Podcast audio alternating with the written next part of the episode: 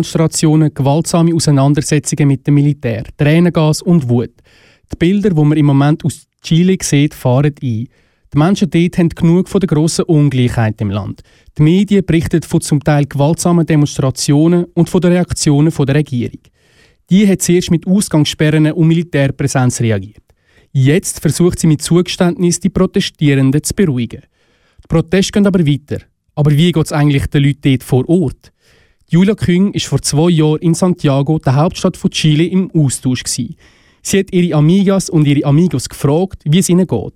Auch hat sie wissen, was sie glauben, was es braucht, damit Chile wieder ein glückliches Land wird.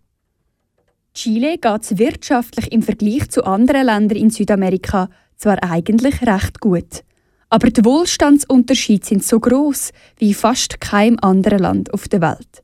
Wenige, die in riesigen Häusern wohnen, stehen einer Mehrheit gegenüber, die nicht weiss, wie Metro, Essen und Medikamente zahlen.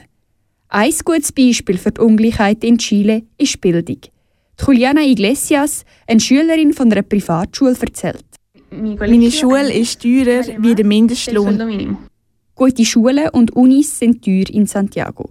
Die Löhne hingegen tief. Die öffentlichen Schulen kosten häufig auch und sie bieten nicht die gleichen Chancen wie die privaten.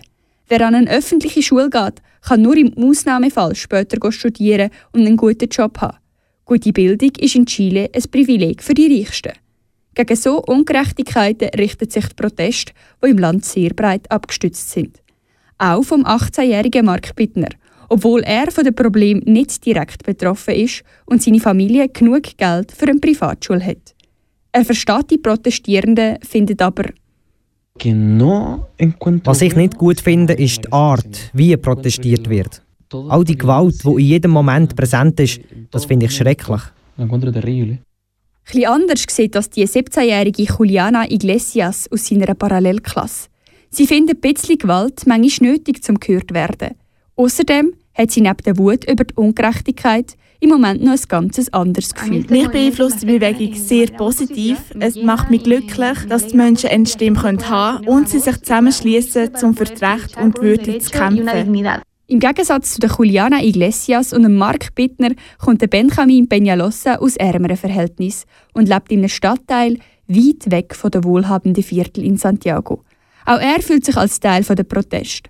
Aber weil im Chaos Metrostationen beschädigt worden sind, ist es für ihn unmöglich gewesen, zu den Protestort zu kommen und mitzudemonstrieren. Er meint zu dem Ganzen, wenn die Leute auf die Straße gehen, protestieren sie nicht nur gegen eine Sache. Es gibt viele Forderungen, viel zu viel. Das ist eine totale Revolution. Darum ist es für die Regierung ein Chaos. Chaos also. Eine Bevölkerung, die genug hat von der Ungerechtigkeit und Forderungen über Forderungen. Einfach wird es nicht. So viel ist klar. Aber die drei Jugendlichen haben auf jeden Fall Ideen, was es braucht, damit Chile ein glückliches Land wird dass Gesundheit, Bildung, Wasser, Elektrizität und Gas gratis werden. Weil das sind Grundrechte und Menschenrechte, die die Regierung privatisiert und uns dafür zahlen Der 18-jährige Mark Bittner sieht das etwas anders. Die Leute müssen aufhören, die Regierung zu verurteilen für Anpassungen, die sie schon am Machen sind. Wir können nicht alles auf einmal anpassen. Unmöglich. All die Reformen kosten Geld und es gibt nicht genug Geld, um alle Leute glücklich zu machen. Für den Benjamin Peñalosa braucht es einen Wandel im politischen System, damit man alle Probleme anpacken kann. Es braucht ganz klar eine neue Verfassung. Nur so können laut ihm die Grundlagen gelegt werden für ein gerechteres Chile. Das war ein Einblick in die Gedanken der Jugend hier von Chile.